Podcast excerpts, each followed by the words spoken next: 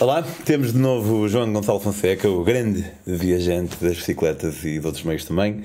E hoje vai-nos falar sobre, hum, digamos que ter encontros imediatos com crocodilos não é excelente.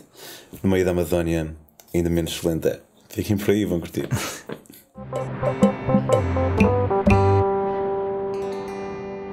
Olá João, um gosto ter-te aqui outra Obrigado. vez. Com todo o prazer é meu. Tu aqui há umas semanas falaste de, um bocadinho de, de como te foste iniciando nestas viagens de bicicleta e tudo mais, também de viagem em família. Quem não viu pode voltar para trás e apanhar a primeira parte.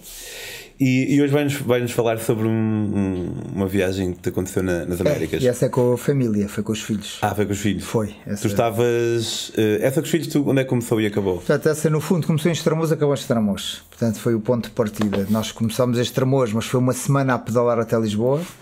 Uh, onde eu gosto de contar sempre este episódio porque eu acho piada que é o primeiro dia de viagem foi o dia em que os miúdos estavam bom, eles tinham 8 e 10 anos não é? Portanto, estavam com entusiasmo total depois de estar um Quanto ano Quanto é que eles fazem no primeiro dia? 30?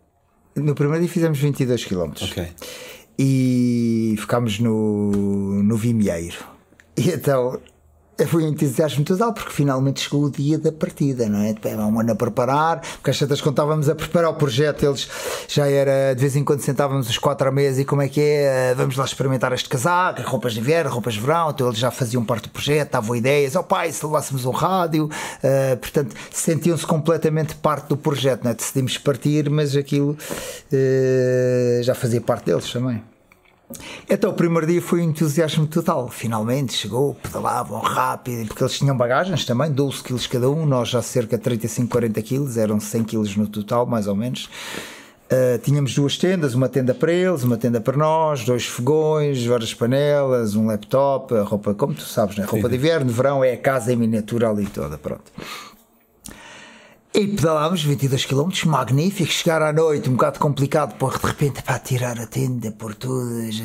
Nós treinávamos na vida tranquila de Zurique, como toda a gente, não é? Casinha, sofazinha, as suas coisinhas, e de repente estás numa tenda, duas tendas, com os teus dois filhos, a encher colchões, a cozinhar no fogão assim pequenino. Demoras quase duas horas a preparar o acampamento e duas horas no dia a seguir a tirar, eles a perguntarem tudo e mais alguma coisa. Bom, a gente está, está motivado, mas de repente estamos, numa, estamos na tenda e assim. Foi uma pergunta, mas estamos aqui a fazer o quê?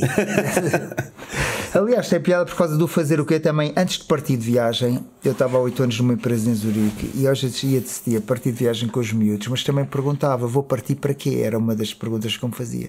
Vou partir para quê? Não chegava a ser uma conclusão, porque ia partir, sim senhora, com os miúdos e perguntava: mas com que finalidade? Que é que isto me vai trazer para a vida? Sim, senhor, se calhar é bom para os miúdos e tal, mas vou aprender.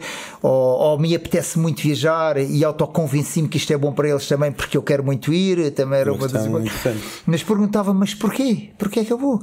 Mas depois também perguntei, não cheguei a uma, assim, uma grande conclusão. Mas depois, como estava oito anos numa empresa, também perguntava, se eu não for e continuar aqui a trabalhar, fico aqui para quê?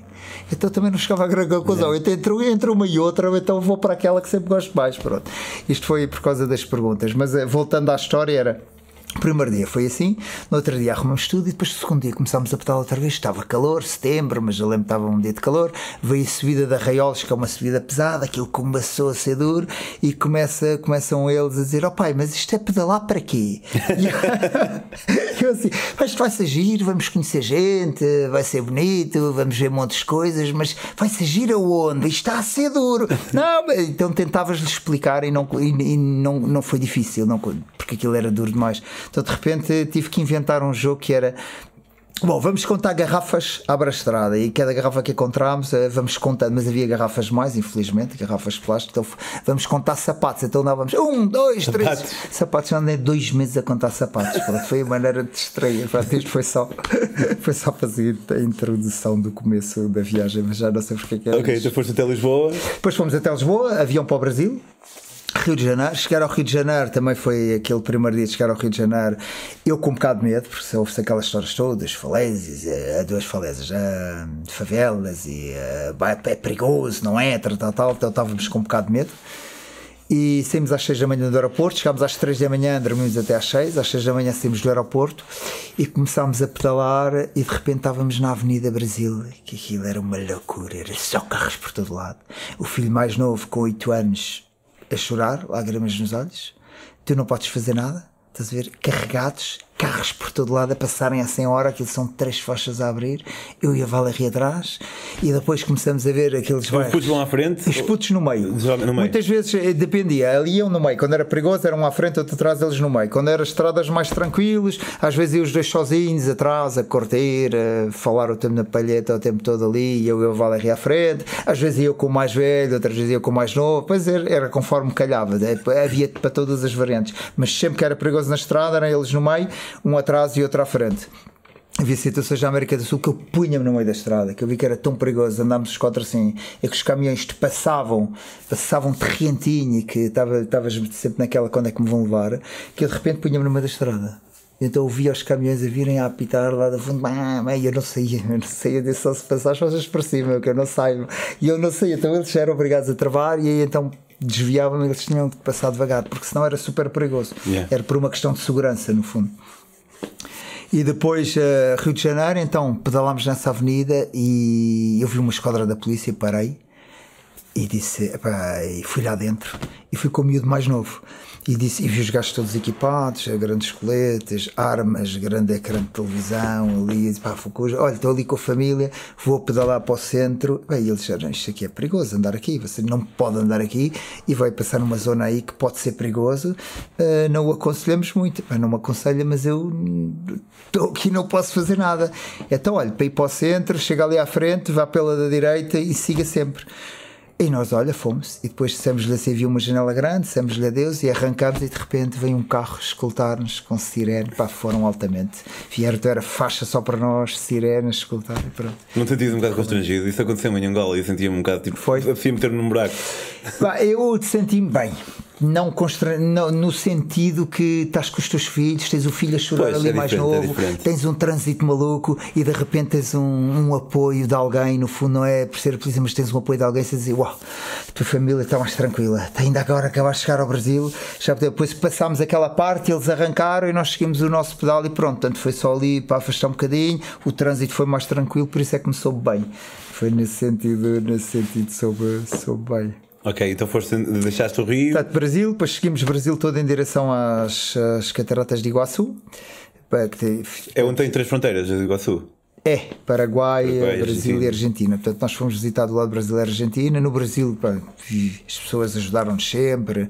eh, ficámos com um sentimento super positivo do Brasil. Saímos lá mesmo com o coração desfeito. Pá, sempre, era sempre tentarem-nos proteger, convidarem-nos, ajudarem-nos, protegerem-nos.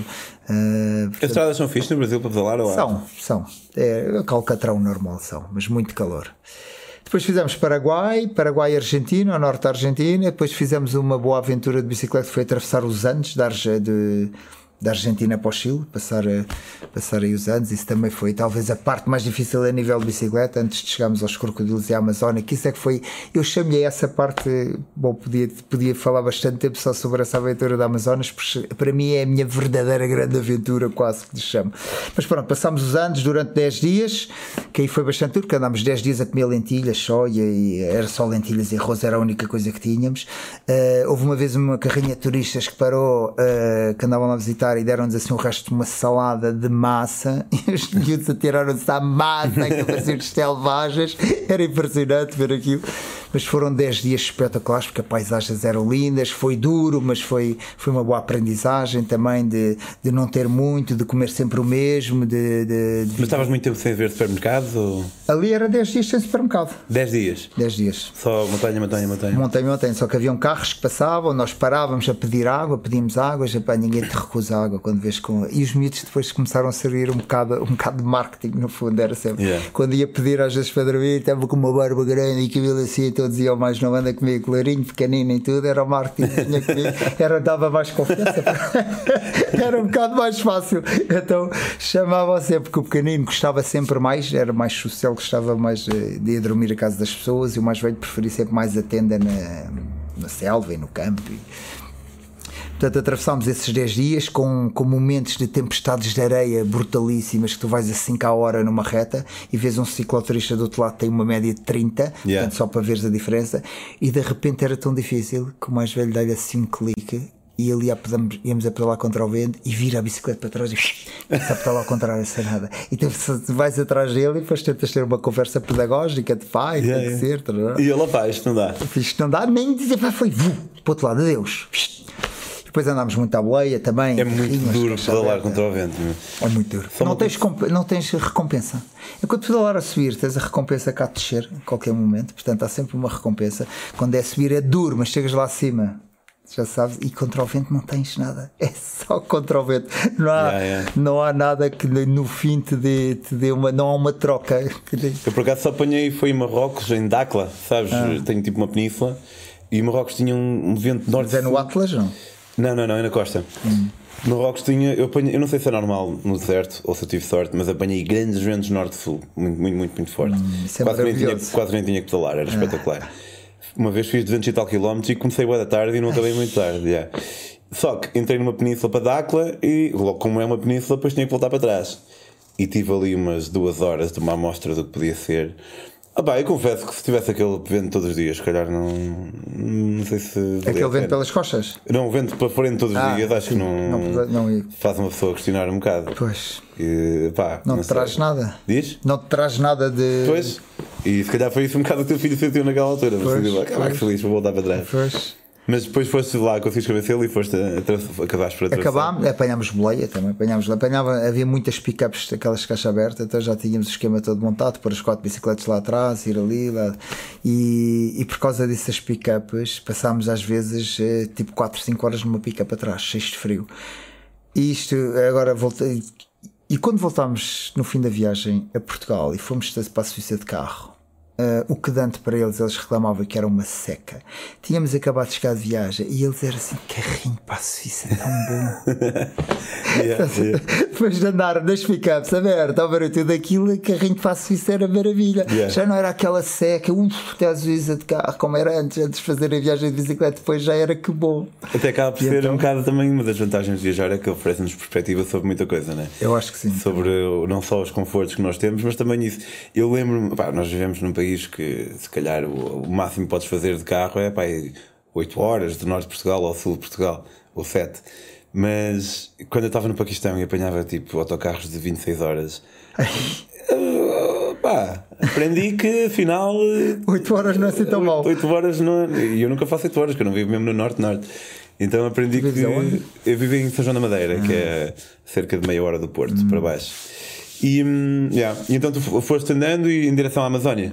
Ou... Fomos em direção à Amazónia, portanto fomos andando, depois fizemos, atravessámos o Peru, portanto a, a Bolívia, o deserto, o, o Salar de Uyuni, que também temos uma bela aventura a passar, mas vamos passar à frente, a atravessar o Salar e depois chegámos a seguir Bolívia, Peru, Peru, Equador e começámos à procura de ver se um rio, sempre influenciados pelo nosso rio da África, que eu contei há três semanas atrás, sempre influenciados por essa canoa nesse rio da África, depois também descemos um rio no Laos, também comprámos um barco velho e descemos o rio e agora também andámos à procura e Portanto, é uma encontramos. cena que tu fazes, às vezes. Há uma cena que começámos a fazer. Ok. Tentar sempre descer um rio em cada viagem, descer um rio qualquer de barco. Começou a fazer parte das nossas viagens. Então começámos à procura, encontrei um suíço que tinha feito, que vivia no meio da Amazónia, Letícia, e em Missau Ali, no Equador, era o sítio de partida. Então fomos até lá e eu de repente vejo um tipo a construir uma canoazinha. E eu parei logo e disse: Ah, constróis canoas, tal, tal, tal. Começámos a falar com ele, explicámos o nosso projeto, queremos construir um barco para descer o rio. Ele não acreditou assim muito, com mulheres, dois filhos, não é? Lá combinámos, temos que ainda íamos dar uma volta no Equador de bicicleta e que íamos voltar. Assim foi, demos uma volta no Equador e voltámos. Instalámos lá em Missau Ali a 5 km. Aquilo é Amazónia já, mas tens, tens, tens uma estrada de Alcatrão, antes era terra, mas agora já está ali, está tudo conectado, mas já é selva de um lado e do outro. E come- começámos a construir o barco. Ele, ele vivia ali, ele tinha uma casa, vivia o pai noutra casa, o cunhado noutra casa, e havia um irmão que vivia com o pai e tinha uma casa vazia. Disse, vocês podem se instalar assim. Então fomos desde o cortar da árvore. Uh, pá, o gajo queria cortar uma árvore, toda XPT. Eu disse, pá, corta uma árvore, que já ia pontapé. Que não faz, pois que não faz a diferença, porque isto é só mesmo para descer o rio e acabou. Portanto, eu não preciso que isto me dure dois ou três anos. Disse, então esta árvore garantidamente dura-te um ano. Pronto, também. É, foi dois meses, dois meses no meio da selva. E então fomos desde cortar a árvore, trazer a árvore, ele cortou, ele fez tudo a motosserra, deitou ali a árvore abaixo, cortou pranchas ali, depois carregámos as pranchas durante duas horas até a casa dele, as pranchas já cortadas ao longo, 7 metros. Quando chegámos à casa dele, começámos a construir o barco. Ele começou a construir, ele era o mestre, nós éramos os ajudantes, mas sem piada a ver os miúdos a bater, a martelar, a ajudar. Eram os trabalhos manual, o EV e o ET, yeah, yeah. era aquilo, era construir o barco para descer a selva. Aí houve uma particularidade: é que de repente o vulcão Cotopaxi entra em erupção e passa a alerta amarelo. Uh, passa a alerta amarelo e, e então veio, aparece duas pessoas da Câmara Municipal a querer registrar o número de pessoas que viam ali e disseram-nos Uh, bom, aqui está previsto o vulcão Cotopaxi está em erupção, uh, começou a erupção, as pessoas ali à volta já foram evacuadas. Ali era o Rio Napo, que é um afluente do Rio Amazonas, nós temos parte do Rio Napo e depois do Rio Amazonas. Portanto, se, se houver erupção e o, e o, Rio Napo nascia no vulcão Cotopaxi, está prevista a água subir aqui 10 a 20 metros, vai invadir isto tudo, as pessoas que estão no rio morrem e aqui vocês têm que fugir para qualquer lado. foi uma angústia cá dentro. Tu estás a construir um barco para pôr no rio que, está, que, por, por, que pode acontecer que de repente não possas ir para o rio que se estás no rio, por simplesmente venha, venha uma vaga de água por aí. Nós dissemos logo para parar a construção, mas eles estão habituados a isso, não pararam, continuaram a construir, continuaram a construir o barco, construir o barco. Eu cada vez que ia ao site, depois ia a 5 km, ia ao site oficial do Equador ver como é que aquilo estava e cada vez que ia lá vinha sempre com uma angústia, porque era sempre epá, cinzas de 1500 a 2000 metros de altitude, aldeias evacuadas ali ao lado, e nós assim, não, isto não dá para ir com os medos, isto vemos para o meio da selva, o vulcão está assim. E depois a angústia deixou de ser o vulcão e já de vez em quando entravas naquela coisa, mas vamos dois meses para o meio do nada, sem nada, para o meio da selva com os miúdos, era assim, eh, foi um período que nos angustiou um bocado, porque porque sentimos mesmo que íamos uh, perder assim demais, íamos sair completamente fora da civilização. Bom, acabamos por ir. O nosso mar, que tem um vulcão Cotopaxi desenhado atrás, acabamos de desenhar um crocodilo de um lado, uma, uma anaconda do outro e o vulcão Cotopaxi atrás. Tínhamos um tejadilho com uns, com uns tubos para recuperar a água da chuva. Tens fotos era água que nos vimos, tenho fotos, filmes, Instagram, tenho isso tudo. Uh, no Instagram ainda não tenho, nunca pus, mas okay, tenho no Facebook, no pedalar devagar, mas vou pôr. E, e depois comprámos 20 kg de arroz, 7 kg de lentilhas, Uau. 7 kg de é lentilhas que não, era preciso, não eram preciso tantas porque a gente pescou muito e as pessoas ofereciam muito peixe. E depois fomos a rio abaixo com várias aventuras pelo rio, o barco quase a virar, com uma tempestade, que o barco quase que nos virou e era tudo histérico dentro do barco. Eu aos gritos comigo, rema para a frente, põe a banca, porque era assim o barco empurrava e estava assim a virar. E a Valéria pendurava-se de fora para fazer força, que era por causa do vento para virar o barco. E o o, e o meu filho mais novo também a pendurar-se e o não a pendurar mentira o da frente a fazer a alavanca, a Valéria a pendurar-se, eu a remar também meio de fora do barco para tentar chegar, para tentar chegar à margem. Girava, assim, não, não morríamos, provavelmente. Não morríamos, mas exato. era. Perdia, era estavam quatro bicicletas lá dentro, pois. estava tudo lá dentro, era, era, era, estava tudo. Portanto, yeah. era, e, ouvi, e ouves muitas histórias de barcos que viraram, de barcos que viraram, ondulação a formar-se dentro de água por causa do vento e da tempestade, começas a ter ondulação e, e a empurrar muito. E depois então, ouvi muitas histórias dessas.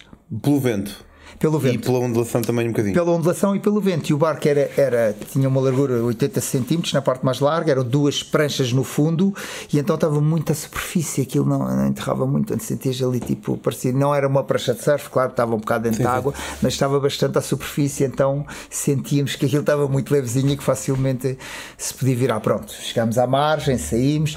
Outras alturas que ficámos presos, não sei se foi já para a história dos crocodilos ou não, dependendo do tempo também. Diz Diz, Não sei se foi já para a história dos crocodilos ou não. Uh, sim, temos, temos, temos algum tempo. Sim. É. Então houve outras, outras partes ao longo dessa viagem que, pá, tipo, uh, vais a remar e, e, e, há muitos troncos dentro de água, muitas árvores. E então tu vais, vais sempre naquela de não bater contra as árvores, até com medo que o próprio barco parta. E então. Uh, o rio começou-nos a empurrar tanto para o lado, eu, rema, eu remava com os meus Tinhas que remar muito ou era mais ir com a corrente? Eu deixava muito, eu deixava quase sempre com a corrente, mas ia no lugar do castigo. Às tantas já sentia o lugar do castigo cá atrás, que era sempre no controle. Se há troncos, não há, já me sentia um bocado castigado, mas deixava muito ir com a corrente, muito. É, mesmo que a corrente de rede era pequenina, deixava muito. Às vezes com os miúdos dizia: Bom, bora lá avançar um bocado, se a gente não avançava. Ah, bora lá, 50, agora contar até 50. Um, dois. Era eu de um lado, o outro miúdo do outro e o outro à frente fazer alavanca só, só para virar para um lado e para o outro. E então o rio começou a virar e de repente batemos contra uns troncos e ficámos ali presos. E não saíamos porque a corrente estava-nos a empurrar, não saíamos dos troncos. E ai, tentava, tentava maneiras de tirar, empurrar para trás, para a frente, aquilo não saía, até que eu saio fora do barco. Cada vez que saís do barco, eu tinha comprado quatro botas de borracha para toda a gente, à noite protegíamos bem dos mosquitos, tudo, mas era sempre a paranoia, porque começámos a ter paranoia com as, com as raias, porque há muitas raias, e as raias, quando, quando tu andas a a água, elas com, com a cauda uh, picam-te Ok. e abrem-te um buraco que eles dizem. Sério? Pá, é pessoal lá estão-te sempre a mostrar cicatrizes e dizem pode deixar o malvarão mais duro que existe, mas aquilo é as lágrimas caem-te, que aquilo é uma dor. E eles a contarem-te assim estas histórias e a mostrarem-te a cicatriz. E eles dizem que fura através da bota de borracha. Ok. Portanto, então é sempre uma paranoia. Eu saí do bar, comecei a puxar a corda com os três lá dentro, mas era impossível.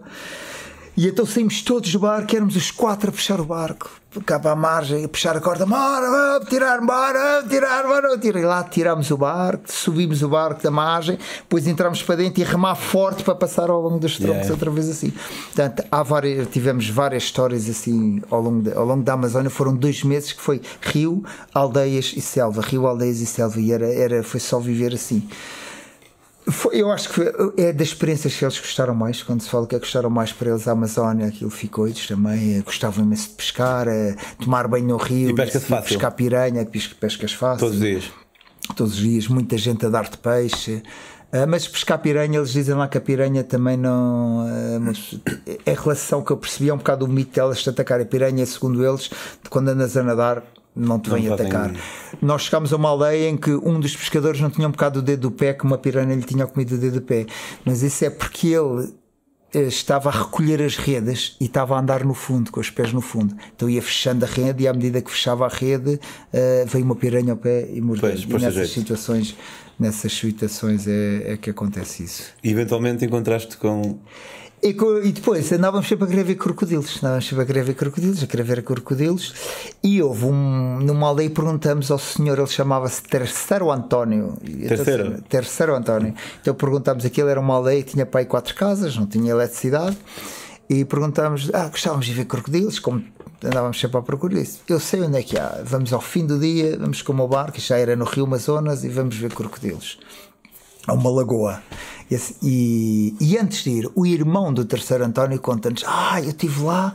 Estive lá, tive lá uns três meses atrás e aquilo aos crocodilos já nos tinham falado que havia uns que eram mais escuros, que eram mais escuros, que eram mais agressivos e os outros eram mais, eram mais mansos, mas os pretos eram mais agressivos e, e há uma maneira de chamá-los que é "Hum, e tu consegues chamar, porque há caçadores de crocodilos que os caçam para comer. E esta maneira atrai os crocodilos, é uma maneira de chamá-los.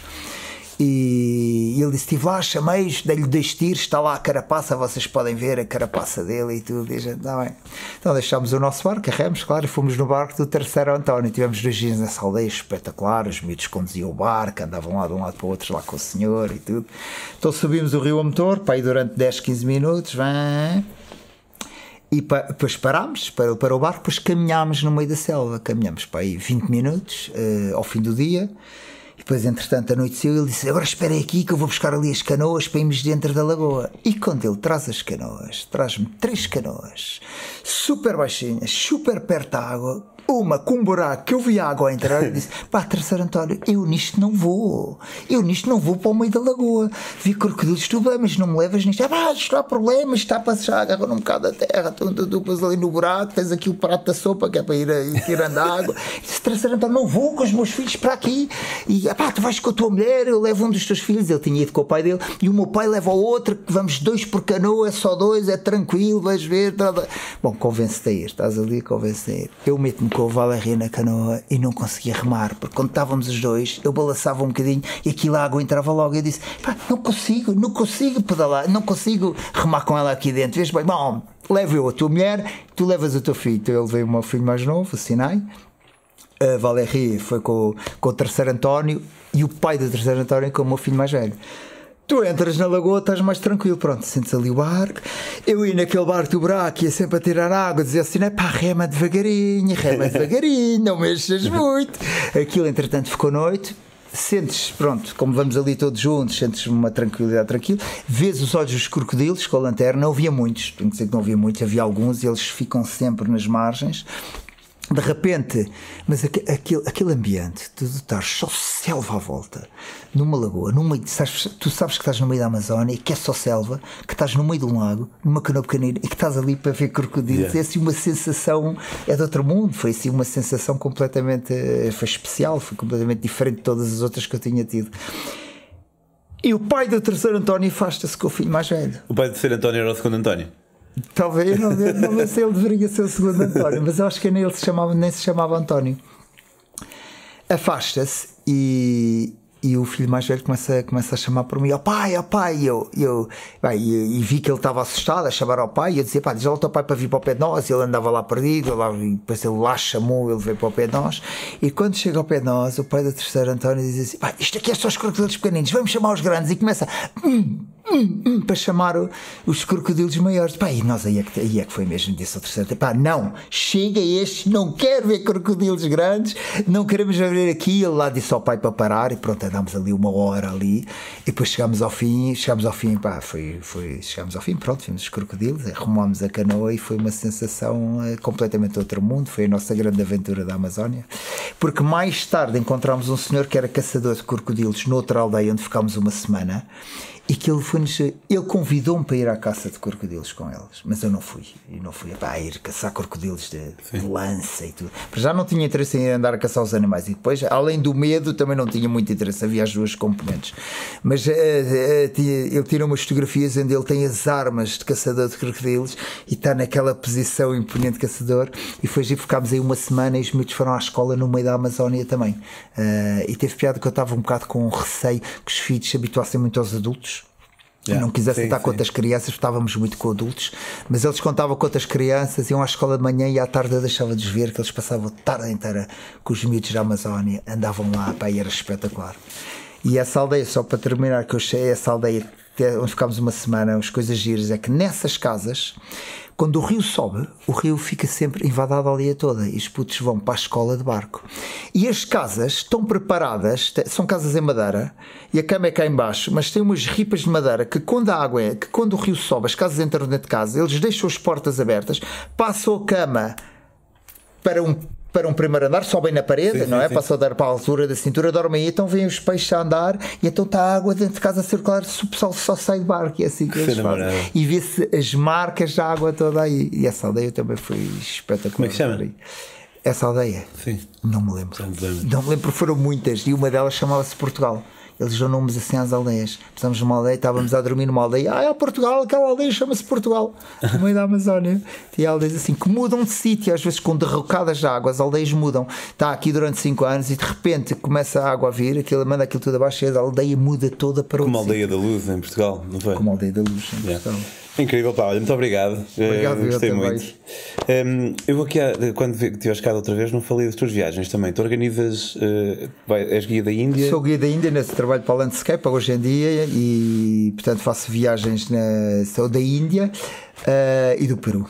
Okay. Do Vietnã agora já não, já fui, mas agora é Índia e Peru. Portanto, Índia do Norte, no futuro vou fazer Índia do Sul e Peru, que é uma das profissões que eu agora também gosto muito. Está, está como tu também ajudar. Sim, vou, vou, entrar agora para, a Vais entrar agora, então são os colegas, mas é por acaso é, é uma profissão que me dá bastante prazer poder passar um bocado não é, daquilo que da nossa maneira de ver, de viajar ou de ver o mundo, é só uma maneira, há milhares de outras, não há corretas nem incorretas, é só uma das maneiras, mas pronto, dá-me dá prazer e gosto bastante de tentar passar a, a essa maneira de viajar. Yeah, e quem quiser viajar com o João pode dar uma, uma saltada no site da Landscape e tem lá as viagens dele.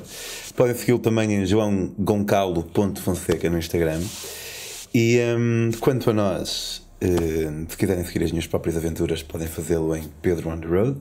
Se quiserem apoiar a Metamorfose, podem começar com os meros 2 dólares ou 2 euros por mês, que não é muito dinheiro. E é bem sentido, a Metamorfose precisa, precisa de vocês para continuar. Podem também apoiar comprando os meus livros em daquiali.com. E falando nisso, o próprio uh, João aqui também tem o Pedalar Devagar, que não existe neste momento, mas pensas em Normalmente vai ser uma reeditar. Sim, brevemente, Portanto, sim. fiquem atentos. Obrigado, João. Obrigado, Pedro. Foi e um prazer estar aqui. Igualmente. É.